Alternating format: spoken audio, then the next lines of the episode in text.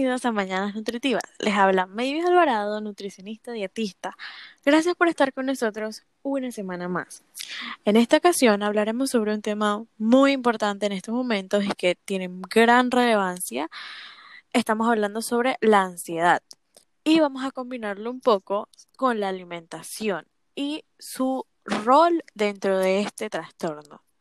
Respecto a este tema, hay mucha información en los medios, pero ¿qué tan real es todo lo que leemos? ¿Tenemos que creerle todo a, lo que encontramos en la web? Para ello, hoy tenemos como invitado a un profesional de la psicología. Bienvenido, licenciado Raúl Fernández. Hola, ¿qué tal? Muchísimas gracias. Saludos a todos los que nos escuchan. Es un placer haber sido invitado en este excelente programa Mañanas Nutritivas. Antes de iniciar, queremos recordarles que pueden ingresar a nuestra cuenta en Instagram, arroba unachi-nutrición, arroba de roja verde y arroba copsita con Y y con guion bajo al final. Y compartir sus interrogantes sobre el tema, sugerencias y saludos. Seguimos con más de Mañanas Nutritivas. Para iniciar, vamos a hablar un poco sobre la ansiedad como tal. Sentir ansiedad de modo ocasional es una parte normal de la vida. Sin embargo, las personas con trastornos de ansiedad con frecuencia tienen preocupaciones y miedos intensos, excesivos y persistentes sobre situaciones diarias. De acuerdo al Centers for Disease Control, CDC, la prevalencia de ansiedad es más alta en países desarrollados que en vías de desarrollo. Este sentimiento de ansiedad puede interferir con la rutina de la persona. Son difíciles de controlar muchas veces y pueden durar mucho tiempo. Cabe resaltar que la alimentación juega un papel fundamental en la prevención de la ansiedad y de eso hablaremos más adelante. Ahora vamos con lo más importante, el tema central. Es muy común escuchar eh, todos los días la frase tengo ansiedad estoy ansioso. Pero en realidad, ¿qué son los trastornos de ansiedad, licenciado? Hay diferentes tipos, ¿cuáles son? ¿Es normal que una persona diga todos los días tengo ansiedad? Eh, bueno, de hecho, normal que una persona diga todos los días que tiene ansiedad mm, no sería lo más saludable. Eh, sí, uno puede mencionar la frase de vez en cuando, ante situaciones específicas, detonantes de ansiedad, pero mm, normal no debería ser. La ansiedad puede entenderse como una postura de alerta, es un estado alterado eh, del ánimo y esto provoca ah, reacciones y actitudes ante estas circunstancias detonantes. Eh, mencionaste eh, datos sobre la CDC que decía que los países desarrollados tienen mayor cantidad de ansiedad, su población tiene mayor cantidad de ansiedad que los países que están en vías de desarrollo. Esto puede deberse eh, a la cantidad de detonantes a la que se encuentra expuestas las, personas de, estos países en, eh, desarrollados, ya que no es lo mismo vivir en una, una metrópolis, por decirlo así, eh, que está muy expuesto a tranques, a problemas en el mercado, diferentes problemas que conllevan la gran cantidad de población a quizás una, una, una zona que sea más rural, donde aquellos detonantes de ansiedad son mucho menores. Eh, si hay diferentes tipos, claro que lo hay. En el manual diagnóstico de estadístico de los trastornos mentales eh, se mencionan al menos 12 de ellos. Esto, claro, sin especificadores. Eh, podemos mencionar eh, la ansiedad generalizada, la ansiedad por sustancias o medicamentos y la fobia. Hay que entender que el trastorno como tal es la preocupación excesiva y esta preocupación excesiva se torna un trastorno cuando esto ya empieza a afectar áreas eh, de la vida del sujeto como son las laborales, las académicas o las sociales. Mm, con un cóctel de todas estas situaciones podría, podría dar eh, inicio a lo que es un trastorno. Ok, bueno, ahí eso se refiere también mucho a los factores detonantes, ¿no? Y los de mantenimiento más frecuentes. Correcto. Y Correcto. ¿cuáles serían los síntomas más comunes de la ansiedad? ¿Cómo se diagnostica la ansiedad? Ok. Para empezar, como ya mencioné, hay al menos 12 tipos de, eh, de ansiedades. Eh, vamos a mencionar primero ciertos síntomas de la ansiedad generalizada eh, para que tengamos un, conocimiento muy general sobre ello. Se, tiene una preocupación excesiva, no se puede controlar esta preocupación. las personas, se escucha a veces decir a las personas decir que tienen los nervios de punta eso es un, como un indicativo, un síntoma de la ansiedad. La, estar fatigado, fácilmente fatigado, no concentrarse, tener dificultad para concentrarse, estar eh, irritable, eh, la tensión muscular es, un síntoma de ello, problemas en el sueño, o sea, para conciliarlo, eh, para tener un sueño placentero, un sueño que no te levantes muchas veces eh, durante tu periodo de sueño y que cuando te levantes no te sientas fatigado. Eh, estos, estos síntomas son de la ansiedad generalizada. Eh, entonces, para diagnosticar, primero tenemos que tener en cuenta que no podemos explicar la ansiedad por algún tipo de medicamento, algún tipo de medicamento que esté consumiendo el sujeto o que el sujeto cuente con una condición fisiológica que le haga tener eh, estos síntomas. De lo contrario, entonces, si coincidimos todos los síntomas eh, de la ansiedad eh, con los que nos muestra el, el DCM5, podemos hablar de un trastorno. Claro, esto debe estar apoyado con sus respectivas pruebas, sus test que corroboren toda esta información. Claro, entiendo. Y bueno, son síntomas que se escuchan actualmente eh, muy comúnmente eh, debido al confinamiento que estamos viviendo. Entonces sí se podría decir que de repente es bastante común lo de que las personas estén sufriendo de ansiedad. Sí, de hecho, sí, la situación actual que estamos enfrentando es una situación sin precedentes, eh, al menos para esta esta época de la historia no teníamos ningún precedente y más para el área eh, de Latinoamérica eh, no se había visto alguna situación eh, de tanta ansiedad, por lo menos al nivel regional. Enfrentando una pandemia es una situación que, valga la redundancia, ha afectado a todo el mundo y esta situación ha transformado muchas de las conductas habituales que tenían las personas. La ansiedad mm, va más ligada a la forma en cómo tú proceses estos detonantes. Eh, hay personas que procesan bien estos detonantes y su ansiedad no se ha visto tan aumentada. Sin embargo, hay personas que no procesan tan bien estas ansiedades y han tenido problemas serios eh, ah, con, con, lo que es la ansiedad.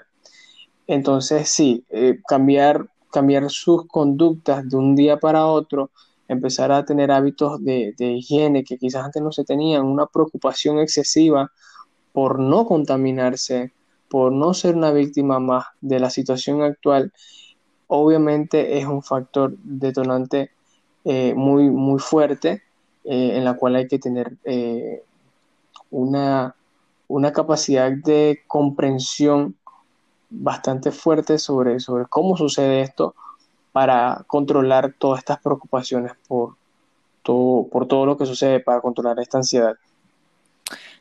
Entiendo. ¿Y qué diferencia hay entre un momento de ansiedad, una crisis y la ansiedad crónica como tal? Ok, eh, podemos entender, bueno, como, como su concepto lo dice, un momento de crisis sea en una situación específica, eh, puede ser laboral, puede ser académica, eh, ejemplificando algún tipo de actividad universitaria o escolar o en el, trabajo, puede ser algún tipo de actividad que, represente en ese momento algún tipo de ansiedad, de una preocupación. Y eso es un momento de, de ansiedad. si este momento de ansiedad se ve mucho más prolongado, se mantiene en el tiempo, esto ya es una crisis. Cuando tus niveles de ansiedad están muy elevados durante mucho tiempo, ya esto representa lo que es una crisis. ¿Cuándo es crónico? Bueno, conocemos el concepto de crónico y ya es cuando esto es prolongado. Ya cuando es crónico viene siendo lo que es un trastorno como tal. Ya cuando el, la ansiedad se mantiene eh, en el tiempo y, prácticamente no para. En el DSM hablan en, en otros, eh, como les mencioné, hay 12 tipos de ansiedades y en algunos de los síntomas de, de, de, estos, estas ansiedades se menciona que se tienen por al menos seis meses, eh, se presenta esta ansiedad. Entonces, más o menos podemos ya tener un conocimiento del tiempo en el que ya podemos considerarlo como un trastorno. Cuando ya llevas más de seis meses y todavía no puedes controlarlo, eh, no eres capaz de controlar estas ansiedades, pues ya quizás podemos estar hablando de un trastorno como tal. ¿Y quién diagnostica un trastorno de ansiedad como tal? El trastorno eh, de ansiedad puede diagnosticarlo eh, algún profesional de la salud mental. bien puede ser psicólogo, o bien puede ser un psiquiatra. Ambos están eh, capacitados para, diagnosticar. Obviamente ellos, cada quien diagnostica desde su punto de vista de su rama profesional, pero ambos están eh, capacitados para diagnosticar eh, el trastorno de ansiedad. Ok, entiendo, perfecto. Entonces, ¿un psicólogo o un psiquiatra? Em, y bueno, también yéndonos por esa misma línea, ¿qué tipo de terapia es útil para tratar la ansiedad? Eh, en las, las terapias se centran más que todo en el cognitivo conductual. Es la más utilizada, eh, digamos, por sus efectos más a corto plazo. Eh, y es que la terapia cognitivo conductual lo que le enseña a, al paciente son tareas o habilidades específicas para controlar eh, esta ansiedad, para controlar aquellos detonantes de ansiedad. Algunas de las técnicas que se pueden mencionar son las técnicas expositivas o de desensibilización sistemática. La diferencia entre estas es que la primera, eh, como lo, menciona su nombre, eh, te vas exponiendo poco a poco al detonante para que aprendas a controlar esta ansiedad. La sistemática tiene un plan mucho más estructurado que va desde la imaginación y bueno, hoy en día con, la, tecnología que tenemos se llega a pasar incluso por, por eh, los lentes de realidad, de realidad virtual para confrontarte poco a poco ante aquel detonante de ansiedad. Eh, las técnicas de relajación es importante que conozcas, sepas qué te relaja y qué puedes hacer actualmente con todo esto que produce tanta ansiedad. ¿Qué puedes hacer que te relaje un poco, que te ayude a bajar esos niveles de tensión? Y la reestructuración cognitiva, que no es más que cómo comprendes estos detonantes, cómo procesas estos detonantes en tu, en tu mente, en tus pensamientos, y así como vas comprendiendo ellos, eh, si lo comprendes de una manera que le buscas una solución, probablemente no represente más un problema para ti. si únicamente lo ves como un problema, seguirá siendo un problema, obviamente, hasta que no encuentres una solución a ello. Ok, entonces, eh, para ponerlo así como en un contexto de la actualidad, un momento de ansiedad vendría siendo, ahora que estamos viviendo el confinamiento, hay muchas personas todavía viviendo, están en cuarentena, por llamarlo de alguna manera, em, y es una persona que pues no está acostumbrado a, a este tipo, estilo de vida, entonces entra en un momento de ansiedad y la manera de de cuando entraba en un, antes de la pandemia, cuando entraba en un momento de ansiedad, la manera de calmarse era salir a correr, hacer ejercicio, a, más que nada a, para relajarse, pues por decirlo de alguna manera. Y el, el no poder hacerlo lo lleva a tener entonces una crisis. Correcto, estás en lo correcto. Eh, esto, como, como mencioné anteriormente, va, a depender mucho de, de, de quién hablemos porque personas que eran socialmente más activas, que salían con mucha mayor frecuencia, probablemente se sientan más afectados por toda esta situación de la cuarentena, pero aquellas personas que mm, no, sus conductas sociales no eran tanto exteriores, no eran mucho de salir, de compras, de todo esto, probablemente no se sientan tan afectadas por, por todo lo de la cuarentena. Evidentemente se sentirá algún tipo de, de ansiedad por quizás los horarios establecidos para las compras o los días que eh, anteriormente se tenían, eh, pero eso va a depender de una persona a otra. En el caso que mencionas que la persona salía a correr para relajarse, la persona puede sustituir esto por eh, ejercicios en casa. Esto puede funcionar si lo que, lo que significaba una relajación para él o para ella era el hacer ejercicio.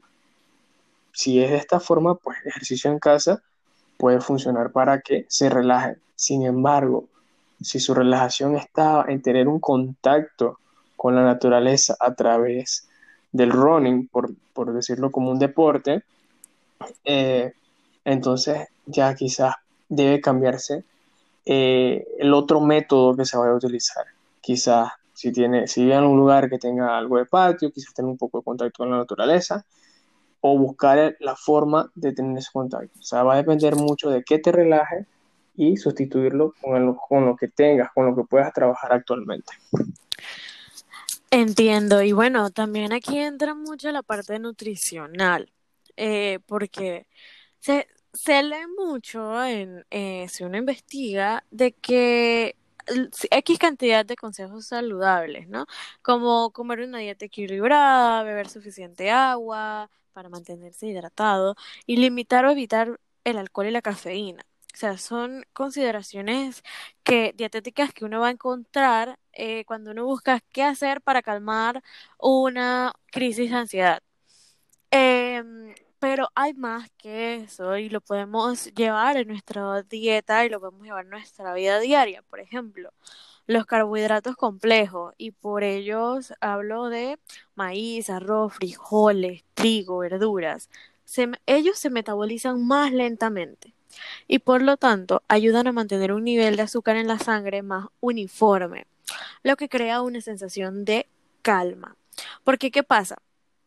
Eh, puede que o se aumenten los niveles de azúcar en sangre, entre más azúcar consumimos, más vamos a sentirnos ansiosos porque vamos a sentir que, porque afecta directamente al sistema nervioso central. Entonces vamos a tener ese síntoma de ansiedad. Entonces, actualmente que estamos encerrados, muchas personas lo que hacen es que están comiendo dulces todo el tiempo.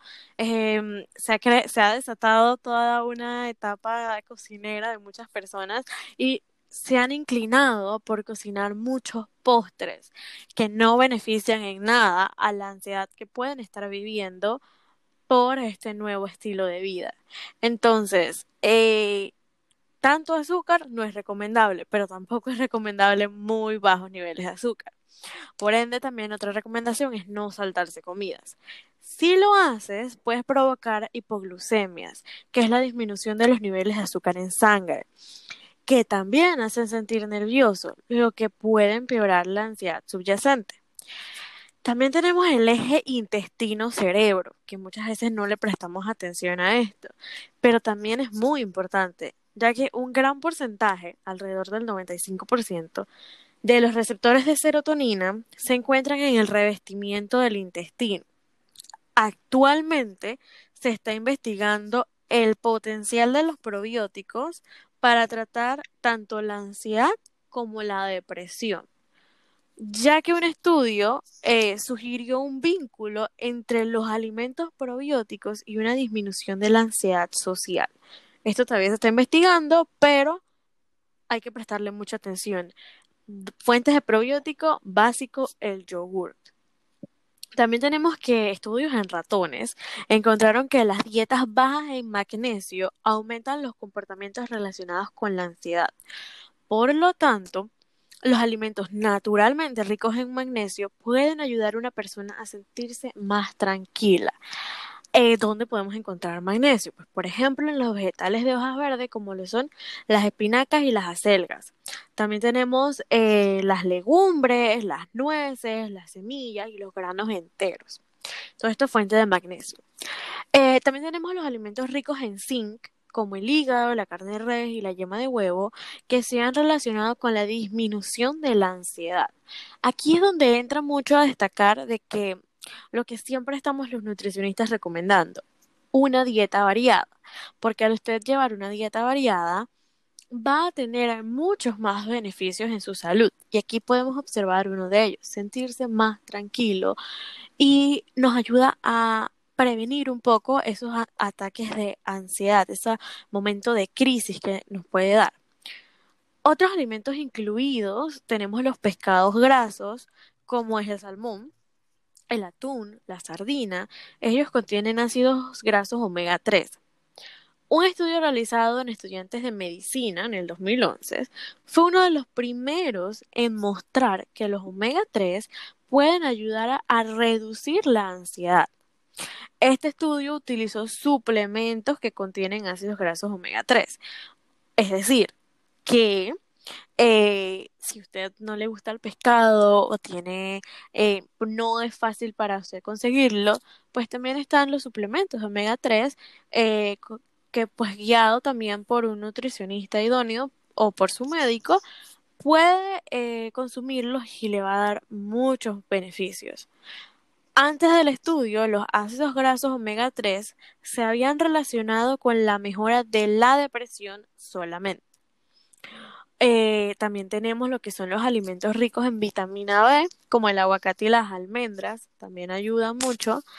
Y bueno, estos alimentos para sentirse bien estimulan la liberación de neurotransmisores como la serotonina y la dopamina. Son un primer paso seguro y fácil para controlar la ansiedad. Lisen, no sé si nos explica un poquito más de qué son los neurotransmisores la serotonina y la dopamina para saber un poquito más acerca de ellos y su y cómo influyen. Ok, eh, los neurotransmisores son sustancias que se encuentran en todo nuestro cuerpo que regulan muchas de nuestras funciones. Eh, puede ser el sueño, funciones sexuales, eh, comportamiento social. La serotonina está muy ligado eh, a lo que es los ciclos de sueño, los procesos de aprendizaje, memoria, atención, comportamiento, como mencionaste, se encuentran mucho en los intestinos, pues tiene que ver también con lo que es la digestión incluso la función sexual. Eh, esto, como mencionó, se cree que se tiene una, que tiene una relación eh, con lo que es la depresión. Sin embargo, hacen falta mucho más estudios para corroborar esto. La dopamina, por su parte, es conocida como el neurotransmisor placentero. ¿Por qué? Porque eh, esta tiene que ver con todos los aspectos como motivación, la sexualidad, la creatividad, eh, emociones fuertes, incluso tiene que ver con el consumo de drogas, el sobrepeso y la obesidad. ¿Cómo funcionaría en este caso? Eh, si los niveles de dopamina en nuestro cuerpo son muy bajos, las personas requieren un mayor consumo de esta sustancia para sentir eh, sensaciones de placer eh, y esto entonces aumenta lo que es el consumo y aumenta el nivel de tolerancia. Si ejemplificamos, usted mencionó algo que eh, muy cierto sobre que las personas ahora están haciendo mayor cantidad de dulces.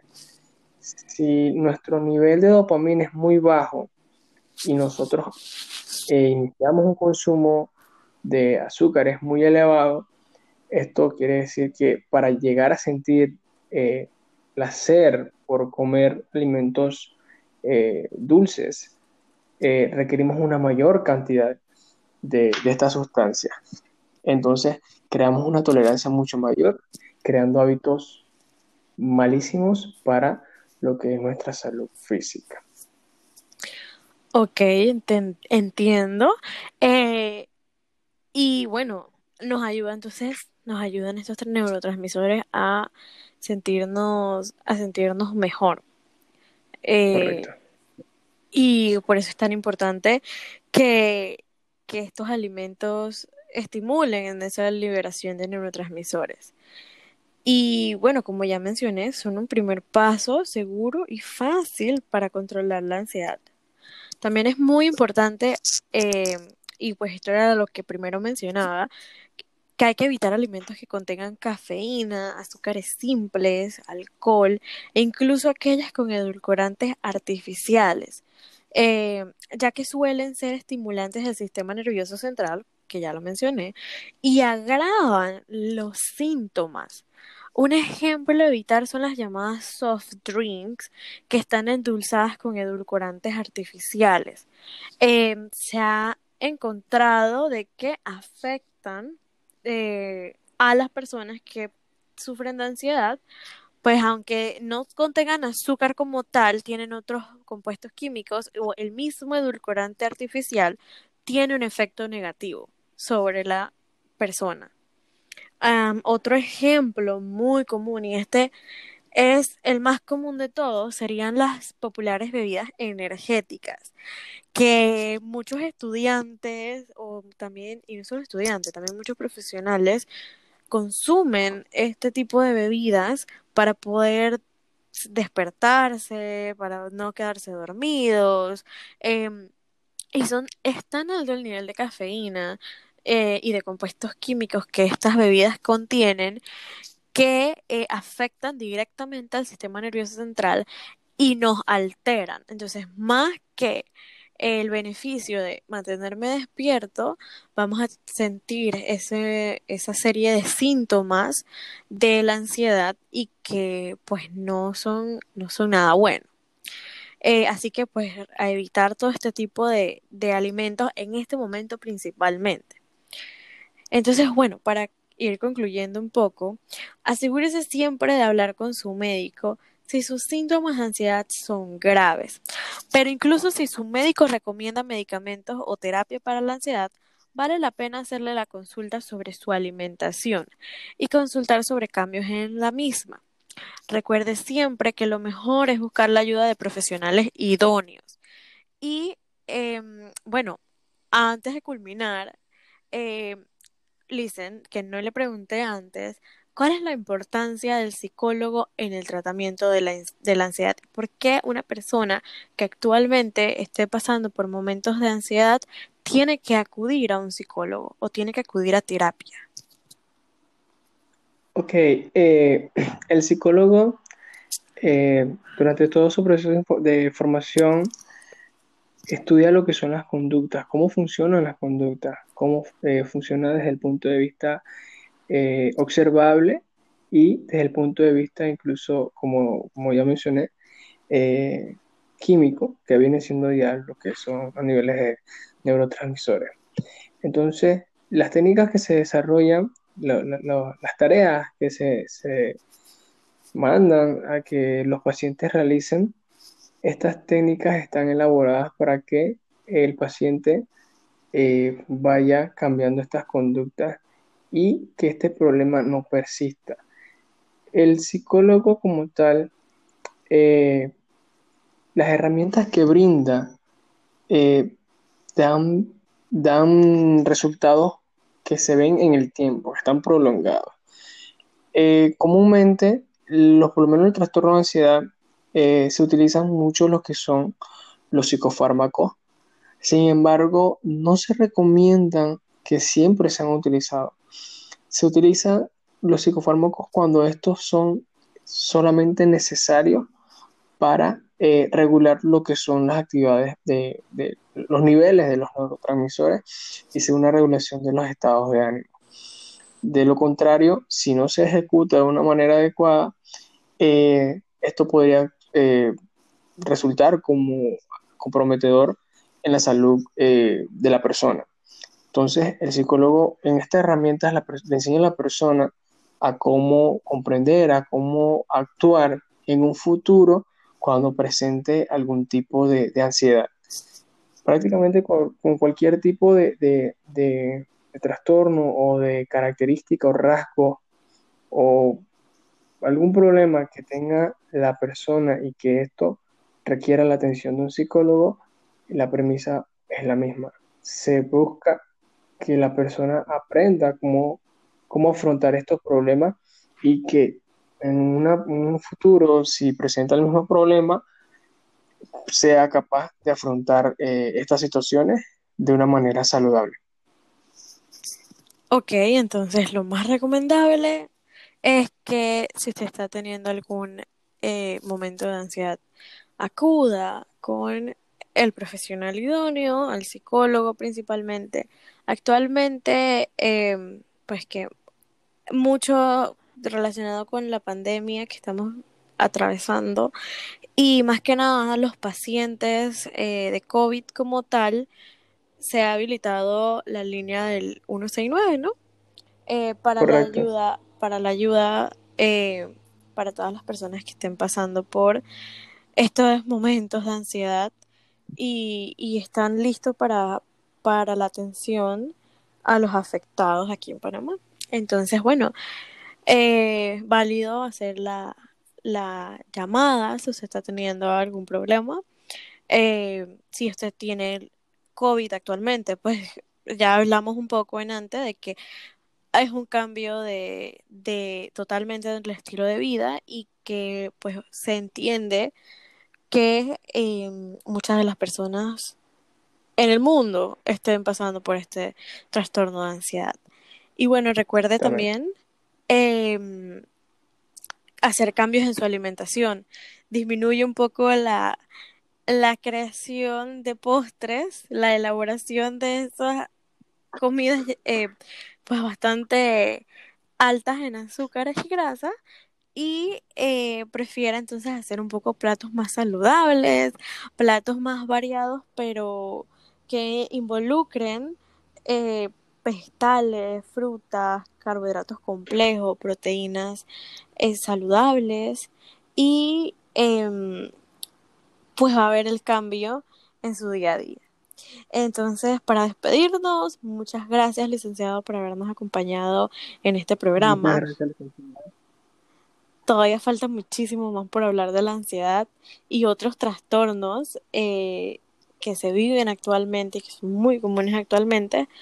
Pero bueno, el último mensaje sería que si usted se siente que tiene alguno de los síntomas que mencionó el licenciado, acuda con un psicólogo idóneo em, y pues nada, igual acuda con una nutricionista idónea, eh, busque su médico y no se quede callado. Y bueno, eh, los esperamos la próxima semana en un episodio más y recuerda ingresar a nuestras páginas arroba bajo nutrición arroba de rojo verde y arroba copsita guion bajo y comparte sus impresiones sobre el programa. También puedes ver nuestras galerías de fotos de actividades de la licenciatura de nutrición y dietética, conocer un poco más de alimentación y nutrición y conocer también las actividades que mantiene actualmente el Colegio de Ciencia y Tecnología de los Alimentos. Muchas gracias y esperamos que tengan un excelente día.